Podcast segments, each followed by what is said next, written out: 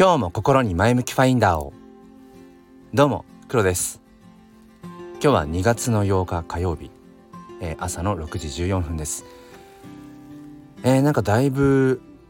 なんかこう冬の寒さというのかな。なんか増してきているような一方で時々暖かいなって感じる日もあってなんかよくわからないですが、えー、まあ、どうかね。自分の心と体を、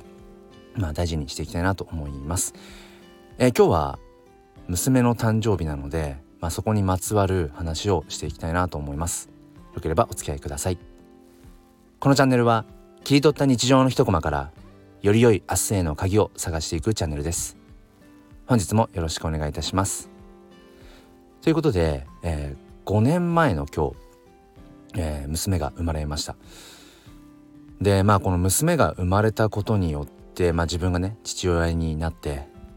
えー、いろんなことが変わったなともうガラリと、うんまあ、人生変わったと言ってもいいかなっていうぐらい、えー、やっぱ変わりましたね。まあ、ちょっとそそこをね振り返っていきたいなと思うんですけれどもやっぱり一番大きい変化としては、うん、僕自身の何て言うんでしょうこう社会とか、まあ、この広く言っちゃうと世界の見方っていうものが変わったかなって思います。うん、だからその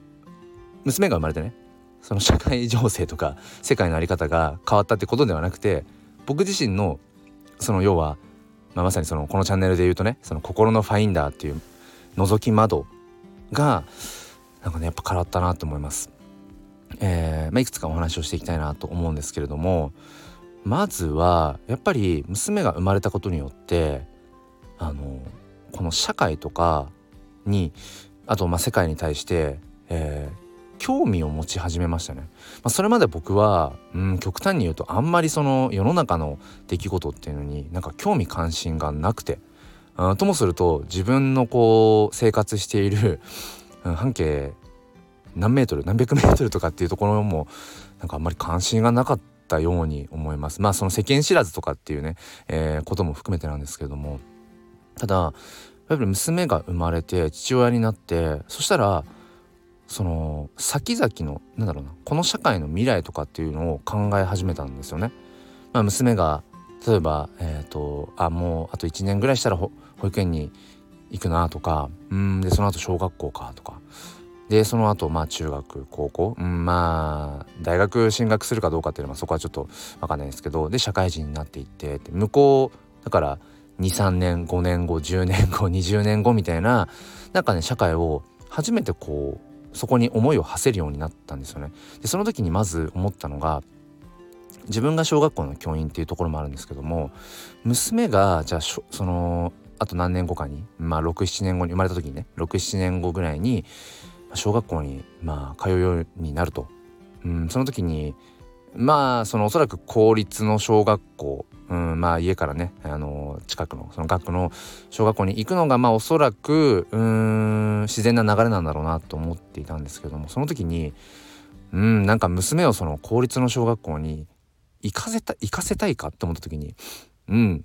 微妙だなって思っちゃったんです。自分が小学公立の小学校の教員でありながらなんだろう要はこの日本のうん教育のスタンダードである公教育の在り方にもともとやっぱ疑問とか違和感っていうのは抱きながらそのまあ最前線で戦ってきているっていうところもあるんですけども余計にねそこに拍車をかけてうんやっぱりこの公教育の在り方のままじゃ嫌だなって思ったんですよね。もちろんその僕が勤めているあの小学校にね娘があの通うってことはまあありえないですけれどもだから直接的に娘が、えーと通うであろう公教育のうん教育現場を直接的に変えるってことはまあできないんだけれどもでもうん本当にこれでいいんだろうか。日本の公教育はこれでいいんだろうかってことをやっぱりすごく自分事として、うん、やっぱり考えるようになったしそれっていうのは結局自分の娘が、えー、こう近い将来 将来っていうか、えー、数年後にね、うん、向かうであろう場所、うん、そこについてやっぱり真剣に考え始めたっていうのがあります。でまあそれでねその SNS でえっ、ー、と教師として親として、うん、発信を始めたっていうのも大きいし、うん、それがまず一つですかね大きな変化としては。そしてうん2つ目としてはあのあそうそうだからえっとやっぱりこう自分の生活している生活圏内みたいなものがすごくねこう身近にやっぱり感じ始めてっていうのはやっぱ娘と,、えーと、近くのね公園に行くだとか、うん、お散歩するとかっていうことがやっぱり増えてなんかそれまでこうゆっくり自分の足元に目を向けたりとかってやっぱなかったんですけどやっぱりそのまだまだあのよちよち歩く娘のペースに合わせて歩いていると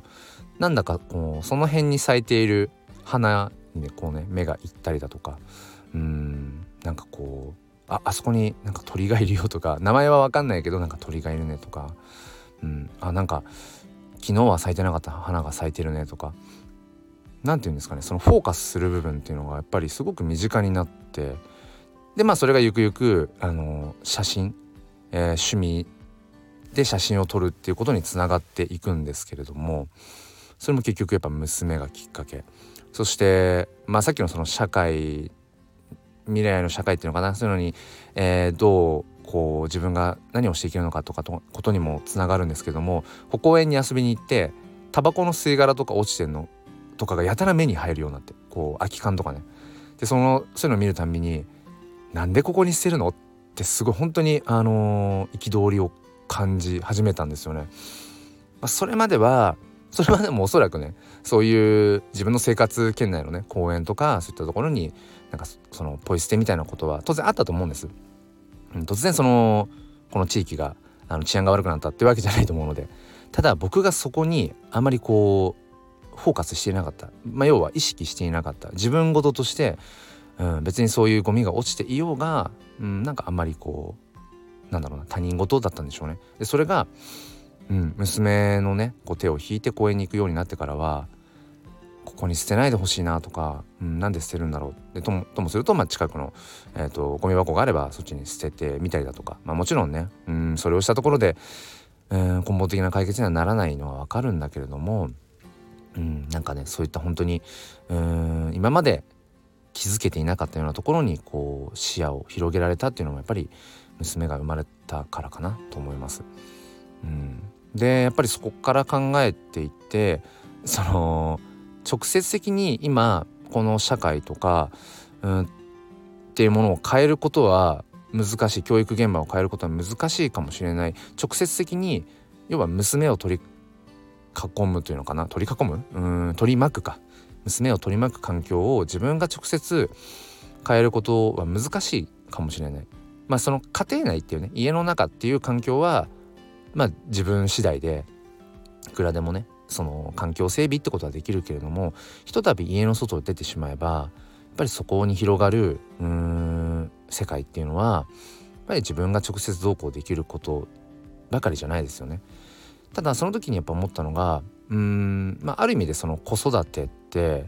未来への投資とも考えられるしあ別にそれがその金銭的なね稼ぐとかその後々自分に返ってくるうんフィなんかバックを期待してとかそういう話じゃなくてうん、やっぱり子育てって未来の投資だと思うしうんって考えた時にじゃあ直接的に今娘がうんこう歩んでいる取り巻く環境をどうこうっていうのはすぐには難しいかもしれないけれども自分が今置かれている例えば小学校の教員として、うん、っていう部分の一つこう社会との接点としてねできることまあ今のその公教育の中で、うん、自分が一人の教師として何ができるか、うん、目の前で今自分が受け持っている子たちに何を伝えていけるのかそれがまたうんその要は未来の種をまくという意味で、うん、先々のね社会に何かしら、うん、自分のメッセージってものがこうつながっていくといいななんていう思いを、えー、抱きつつ、えー、日々過ごしています。まあ他にもね本当に何だろうな。うん本をより読むようになったとか読書量が相当増えたとかうんなんだろうな。そのインプットしようとするうんジャンルがより幅広くなったとかあとあれもそうですね。あのお金に対してやっぱり真剣に向き合うようになってこうお金というものを学び始めたっていうことも大きいかな。だから全ては結局全部どこにつながってるかっていうとぱり娘が歩んでいくこれから向かっていく未来に向けてやっぱりその知らなくて、うん、知らなかったことによって娘にこういう選択肢もあるんだよ。うん君の迎えたい未来っていうものにはこういう選択肢があってこれを選んだらまあこういう方向に行くよ。でももちろん最終的に選ぶのは自分で選んでね。っていうやっぱりそういう風なうんなんだろうな親でありたい。そしてうんこう人生先に生きているね、まあ、先輩としてもなんだろうな。人生って楽しいんだよ。生きていくことってすごく尊いことなんだよ。っていうことを自分自身が一人の大人として、えー、体現していける。そういう背中を見せていける。そういうなんか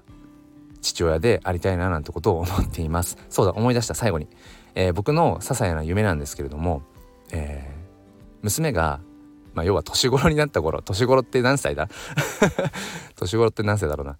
うんなった頃になんだろう普通に当たり前のようにこう2人2人じゃなくてもいいけどなんかこうショッピングに行ってあこれ似合うんじゃない時いやこれちょっと微妙だよねみたいないわゆるそのウィンドウショッピングみたいな、うん、なんかそういうのを、えー、友達のようにできるそういう、えー、親子関係でありたいというのが、えー、些細な夢です。えー、ということで、えー、今日は娘の誕生日ということで、えー、娘が生まれたことによって僕のうんまあ考え方とか捉え方とか、うん、そういったものが大きく変わった。それは全部、えー、やっぱり未来につながっていくということというお話をさせていただきました、えー、最後までお付き合いいただきありがとうございます、えー、この前向きファインダーチャンネルでは放送用サムネの制作を承っております、えー、ご興味がある方は、えー、お知らせいただければと思います。それでは今日も心に前向きファインダーをではまた。